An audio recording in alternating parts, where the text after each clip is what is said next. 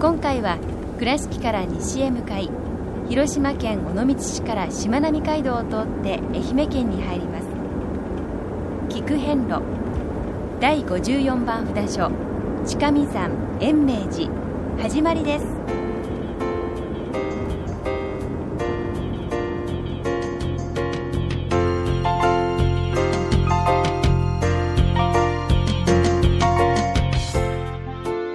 菊遍路。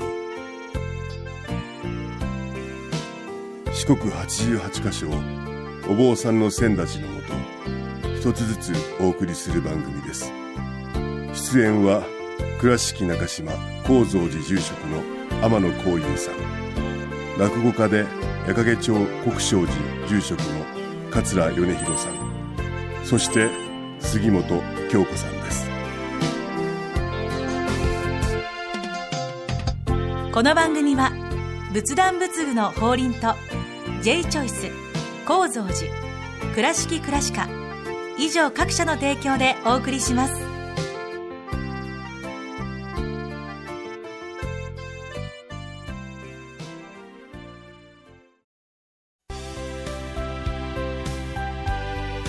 仏壇の法輪は井上の法要事業部として仏壇墓地墓石ギフト商品すべてを取り揃え豊富な品揃えでお客様にご奉仕いたします。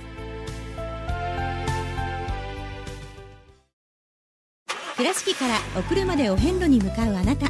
車の調子は万全ですか？水島北緑町の J チョイスはあなたの愛車を真心込めて整備点検いたします。安心の車で安全運転。交通安全道中安全はお大師様と J チョイスの願いです。高蔵寺は七のつく日がご縁日。住職の仏様のお話には生きるヒントがあふれています。第2第4土曜日には子ども寺小屋も開校中。お薬師様がご本尊のお寺。倉敷中島・高蔵寺へぜひお参りください。第54番近見山宝生院延明寺様に到着いたしました。はい、はいいいお天気で。はあ、ほのほののんびり。ね。ね自然も多くて、うつらうつら。ね。はい。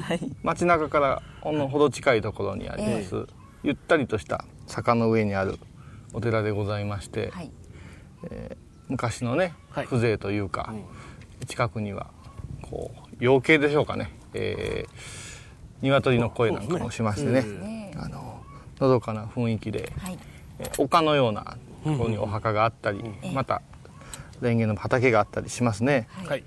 えーこのお寺はですね天平年間ですからほうほう。天平年間といえば、うん。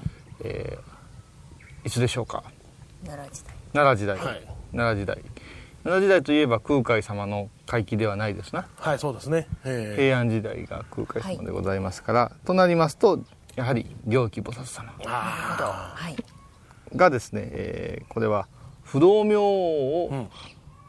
まあ刻まれてもともとちょっと違う場所だったみたいですけどね。あそうですか？はい。あのこの近見山とありますがこの近見山山頂にうん。ですね七道伽藍を建立したっていうからここは山ではありませんからはい。近見山という場所へはい。あったんじゃないかなということでございますねあのしまなみ海道をですねずっと南へ南へ今治へ入ってすぐあたりにですね、はい。近見山トンネルっていうのがありましたね。あじゃあその辺りでしょうかね,、ええ。そうですね本本海沿いの山でしたよね、ええ。え山と申しましても海抜が240メートルと言いますかうほうほうあこんもりとした、そういうところにしでもやっぱ七道伽藍ですから、うん。ええ。かなり立派なえそういう場所でしょう。えはい。でそこから後にですねあのーこう天皇様の直直眼を受けましてね、あのでお大師様がここであの勉強されて、そして荒れ果ててたところをこう復興されたという伝えがあります。はい。でその時ですね、えーこれは面白いんですけどね、うん。近見山という3号はうん。一緒なんですね。今近見山宝生院延明寺。延明寺なんですね。延明寺の字はどう書きますか今？命を伸ばすですねそうですね、ええその延明寺なんですけど当時はですね近見山不動院延明寺延明寺なんですね円名字ですか？ああ、読み方まあがこの読み方はちょっとうん。両方あるんですけども、はいはい。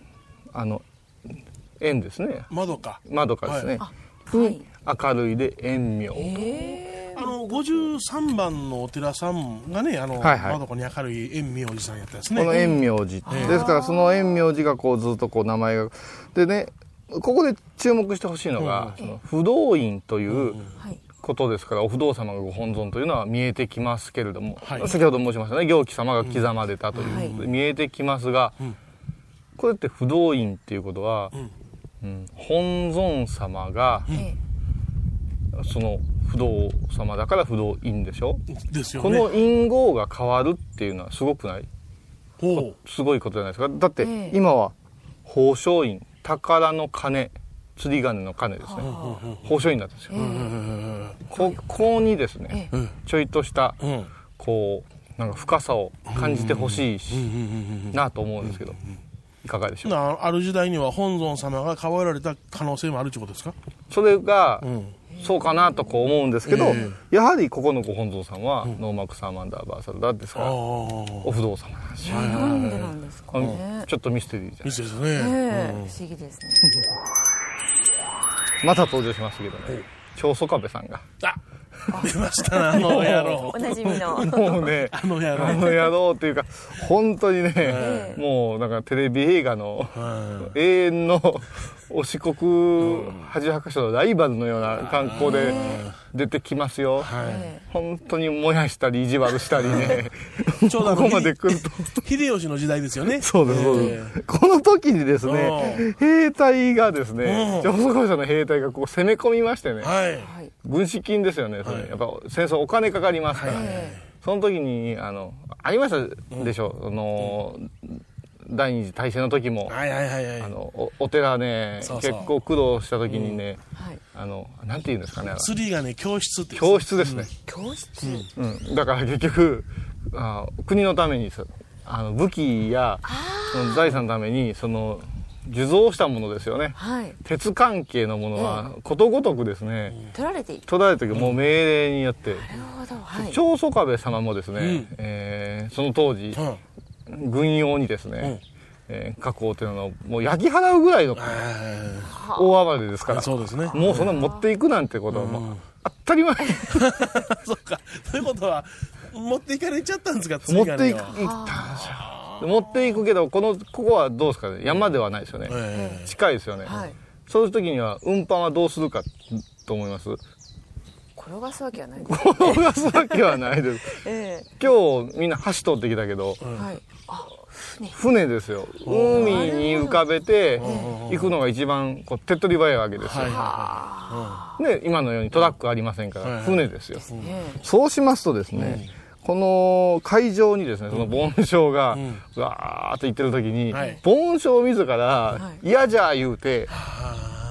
ドーンって飛び込んだんですってえ、海に飛び込んだんですか？で持っていけるものは持って行ってみーって飛び込んでええしまったらしいんです。たらもうそれはさすがに軍隊といえども潜って釣り鐘を引き上げるパワーってそうそうないですよかね。えなりのえ並大抵じゃないです。か。ことでそういう伝説があってこの強奪をですねうん。拒んだ。はいはいはと言われてるい。はさてそこではい。隠語がが不動院からん。宝の釣り鐘の院宝生院となったと解釈したらあ。ど。うですか？はいはいはいはい。ええ。それではあの3問をね、えーくぐらせていただいて、えー境内散策させていただきましょう。では合唱「拝礼さらばたたげたハンナマンナのわけ」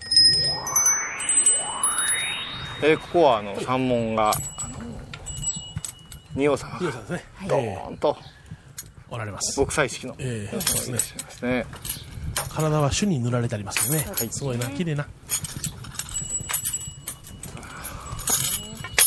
お注文がありますねここはあのね、門をくぐった後に駐車場があってええねおあ早速釣り鐘が。あ注文の右側になりましたね。じゃあこのもう一つの門をくぐってはい。いきましょうか。三あ門について。えー、これはあれですね。この山門は今お治城城から来てる城門の一つんですね。建造年代は不明であるが一説には天明年間の建造だとも言い伝えられて。ああ明治に、そうかそうか幕府がなくなってあお城城をを取り壊したんですね。取り壊した時に時のここへ譲り受けたもの。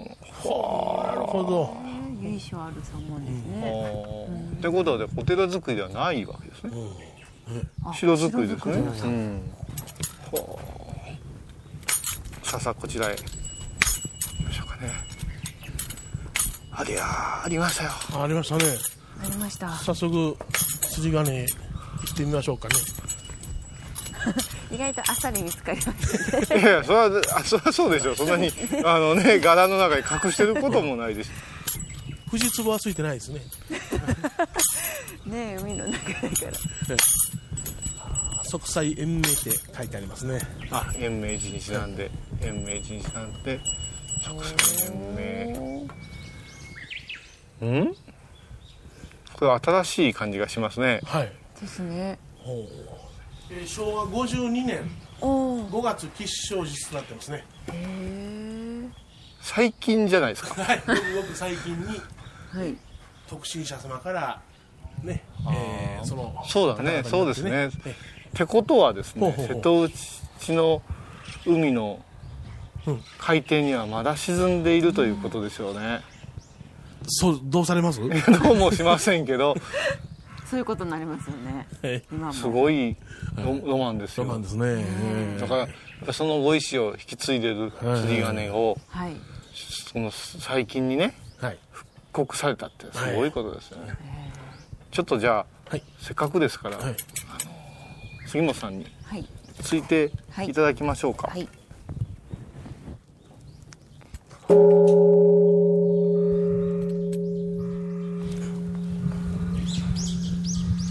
やはい。ー、まあ、正直申し上げましてね、うん。近年の釣り鐘にねうん。しびれることはなかなかうん。ないんですね、はいはいはい。まあ、材料の問題や、うん。いろんな作り方があってね。うん。昔は釣り鐘というのは必ず2つねほうほうほう。こされてたそうですよ。はい。ええ。材料倍いるんですよ。はい。でねこう鋳造の時には必ずねその和尚さんやね願手さんたちが集まってねえ度胸をしてね、えはい。ずーっとゆっくりゆっくりこう割れないようにね、職人さんがええ。注ぎ込んで、そしてまた出来上がった時には集まってね、うん。あの釜出しした時にはこうまたお祈りを捧げていただいて、ええ。そして2つを鳴らし比べて1つを残すみたいなね、そうですね。だから手間も全てに関して倍いるんです、はい。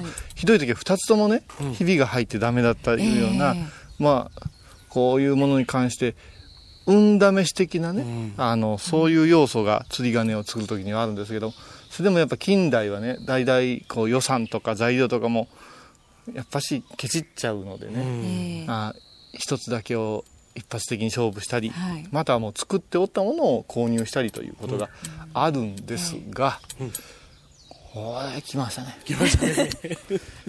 これ残音と言いますか残った音も。余韻がね余韻がねもういいですね。それで私こう、まあ、釣り鐘月から見ます。釣り鐘好きこのね下から覗き込むと分厚さがね期待をさせる分厚さだったんですけど、はただね昭和50年って言われるとね、どういうんですかね、うん。ワインじゃありませんが、うん。あのもうちょっと熱湯いてほしいじゃないですか。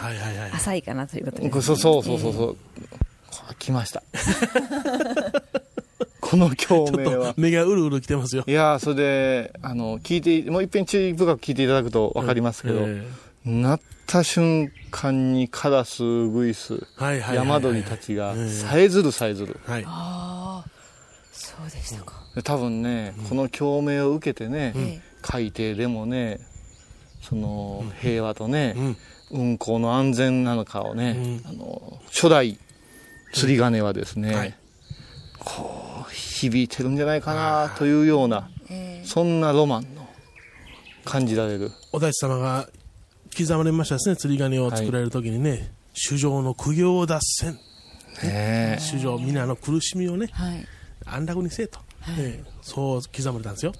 だからまあちょっとまとめちゃうような話になりますけどね。本当にい嫌な時代にねうん。戦火にねいろんなものが巻き込まれるじゃないですか、特にその仏石とか、え教会とかというものもね、はい。爆破されたりね、はい。い、ろんな強奪受けたりしますけどね、本当にしっかりした心眼で、うん。そこを守り続けてる方々祈り続けた方々守られるんですね、うんその一番大事なものは失わずに、はい。そのなんて魔の手からはねこうきちっと守られるっていうことをねこの釣り鐘で感じましたね。はい。もうなんかまだ本堂お参りしてないのに そうですね。なあ次行きましょうか。もうすっかりね。ね 次は何番でしたかな。え。ここは、えー、聞く遍路的にははい。まず釣り鐘をはい。おすすめしたいとはい。思います、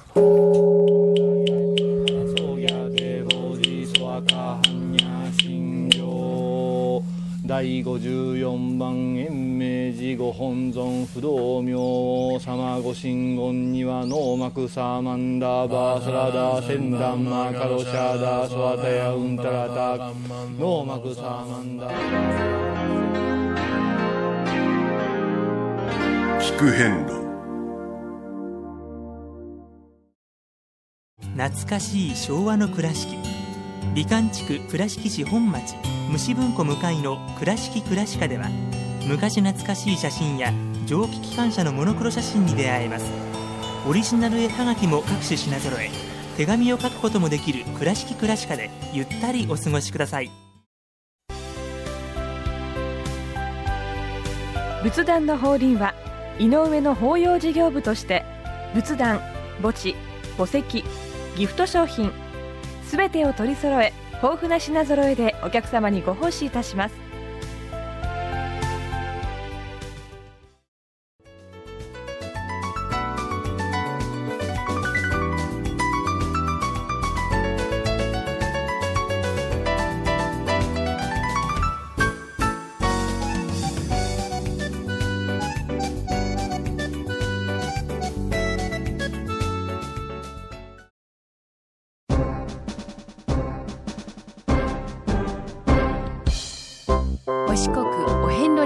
る物語今では見られない風景を織り込んで今では語られない伝説をお届けします創作小話「デコボコ同業記」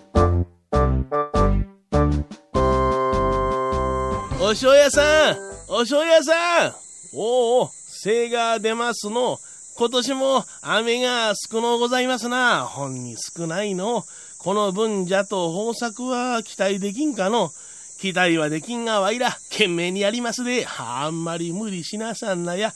体壊したらいかんぞ。あんたらが田んぼやってくれるおかげで、この庄屋もなんとか生活させてもろうてます。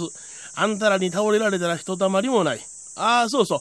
あばあさんがきゅうり取ってな、塩水に浮かべとるでな、あ一息入れるときにはそれを食べておくれ。えー水分と塩分は欠かさんようにな。へえ、いつもいつもありがとうございます。よう働いてくれる。今年も正直期待できんの。年貢が少しでも軽うなれば、みんなも楽になるんじゃがな。ええ方法はないかのお塩屋さん、お塩屋さん、どこへ行かれとりました？おお、いつもご苦労さんじゃな。大観賞へ行っとったんじゃがな。大観賞、なんぞ悪いことでも、あ、いやいや、そうやない。5年に一遍回ってくるあれじゃよ。ああ、あれですかい？もう時期ですかい？おいおい、あれってなんじゃ？お？あれでわからんか？お、おは、あれね、はあの、峰よって、えー温泉行こうかっちゅう話やな。いや、今までそんな話あったかい？ほんだら、あの、芝居でも回ってくるんか？いやこの村には芝居も回ってこねえ。よう考えてみ。大観賞じゃで。ええ話はね。もう、ほほんだらなんじゃ？あの、用水池の工事じゃよ。ああ、あ、あれ、あれ、あれ、あれで？まあまあ、これも仕方ねえ。ちょうど田んぼに水が入って、え田植えも済んでやれやれじゃが、ため池の水が少ねえうちに土入れて、堤防をしっかりさせとかな。来年結界でもされたら大変じゃからな。すまんな、これも後々のためじゃ。あの、今晩ちょっとわしの屋敷集まってもらえるかな。あ地層するでな。お塩屋さんみんな集まりましたで。おお、そうか。うん、みんなご苦労さんじゃな。ちょっとした酒も用意しましたから今日は大いにやっておくれ。その前にじゃ、一つ願いがあるんじゃが、お昼の弁当じゃが、おかゆを竹筒に入れて持って行っておくれ。いやいや、仕事に力が出んのはわかるわかるけどな。ちょっと考えがあってな。頼みましたぞ。やれやれ、昼じゃ。おうおうおう。みんな家庭握り飯食ってら。わしらはおかゆか。お醤油屋さんどういう考えがあるのかのけどまあ、あの、あがたの孫兵衛様の言われることじゃ、悪いことじゃねえ。ほん、かゆを飲むか。けど、まあ、皆の手前格好悪いの。隠れて飲むか。孫兵衛、孫兵衛、その方を読んだのは他でもない。あがたの者たちのことじゃ。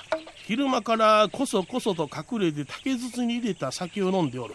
周りの妊婦からも苦情が出ておる。厳しく叱りよくぞ。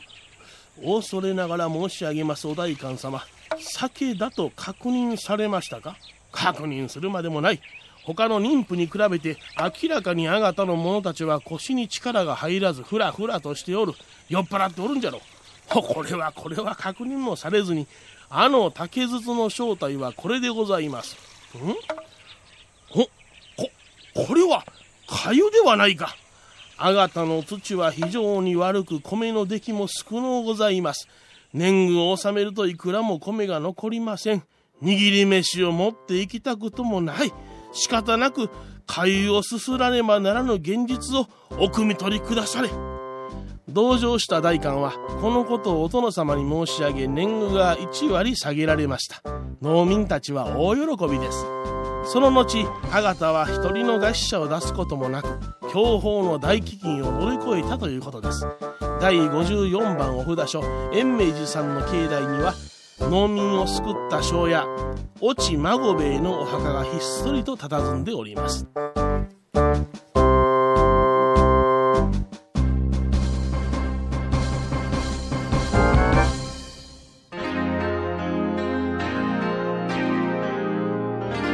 聞遍路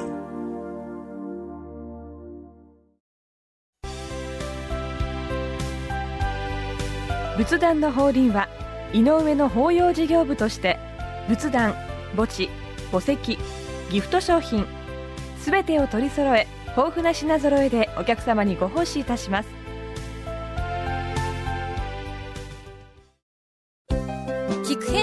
最新情報や出演者のブログを見ることができるウェブサイト聞く遍路 .com 番組をお聞きになった後でホームページをちょっと覗いてみてください。音で紹介した内容を写真でご確認いただけます。まずは「聞く遍路」とひらがなで検索。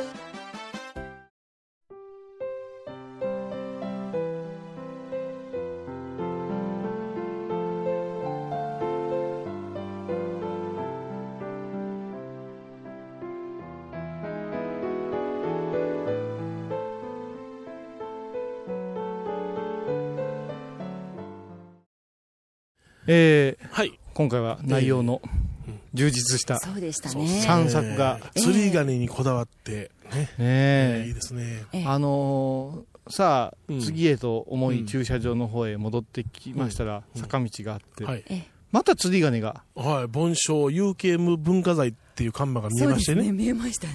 ひょっとしてこちらかもと、はあ、海に沈んだ釣り鐘がこちらにあるかもと、胸を躍らしてきますと、はいこの釣り鐘はですね、うん、えー、近見二郎と書いてますけれども、はい、えー、宝永元年1704年の釣り鐘だそうでございまして、えまあいろいろデータが書かれてますけども、うん、この鐘は紙面に東山の歴史が刻まれているので、うん、ってことはもうその釣り鐘を見ると、うん、この始まりから全てが分かるようになっているそうでございまして、このね、地域とともにというか、このお寺が発展してきてるわけですから、ということは、この地域のこの文化財というか文化を示すから、有形文化財になったということでございまして、ここにもありますよ、猿大戦中、当局からこの金を軍用に供出せよと言命されたが、これを守られた方がいらっしゃって、えー、免除されたと。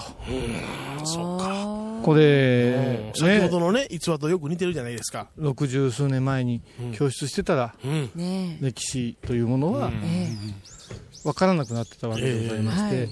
そう考えると、随分ね、うん。この現存というのはありがたいことで、そうですね。でうん。やっぱし、あれじゃないですかね、うん。お寺に釣り鐘が2つえあるというのは、こちらの釣り鐘がその資料として貴重でありますから、あまりこう頻繁にはい打ち鳴らすわけにはいかないということで、はい。あちらにですねあの先ほど紹介した釣り鐘が昭和50年代にできて、ええ。それでこの釣り鐘はあ今あの気軽につけるようにうん。あの種目が上の方へも上がってますので、縛られてますからね。あのつけないですね。時がある時だけということになっておるんでしょう、うん。ですからまあこれはどう楽しむかと言いますと、はい。その紙面に刻まれたものを配して、はい。またその大きさと、はい。この年季からええ。音をこうね、うん。想像すると。ああいいですね。いうようなね、でもあの、基本的にあの、海に沈んだ釣り鐘というのは、はい、これなのかなって思えば、鋳造が1704年ですから、はい、はい。長宗我部元親の時代は1600年の初めですから、はい、まだ沈んだままなんでしょうね。なくなってたんですよ。やはり。なくなってたから、後世に1704年に作られて、ちょっとね、あのーこの距離からなかなか見ることできないんですけども、うん細かく、ひょっとしたらね、その歴史も刻まれてて、かもしれませんね。というものかもわかりませんし、まあ、この辺が、はい。お寺のね、えロマンですね。その、長い歴史の中のええ。えことが書かれてるでしょ。はい100年ほど前が昔っていう、今、今じゃですけれどもね、ね。1200年も1000年も前からの話がずっと伝わってはい今っていうのが、また不思議な気がして、はい。はい響き渡ってると。ああ、いいですね。ねええそういう表現がぴったしかと思います。うんえーさて次回は、はい第55番、ベック山南光坊様にお参りいたします。はいこの延明寺様からは3.8キロ、歩くと約1時間、はい車で15分の道のりです。次回は第55番、南光坊様をお参りいたしましょう。菊遍路。今回は第54番札所近見山延明寺をご紹介しました。延明寺は愛媛県今治市にあります。では倉敷からのルートです。まず山陽自動車道か国道2号線で広島県尾道市へ。そこからしまなみ海道を通って愛媛県に入ります。今治インターチェンジで高速道路を降りすぐの交差点を左に曲がってください。国道196号線をおよそ1.5キロ進んだところにある信号を北に入りおよそ1キロで延明寺に到着します。それでは次回も一緒にお参りしましょう。この番組は仏壇仏具の法輪と J チョイス構造寺倉敷倉歯科以上各社の提供でお送りしました。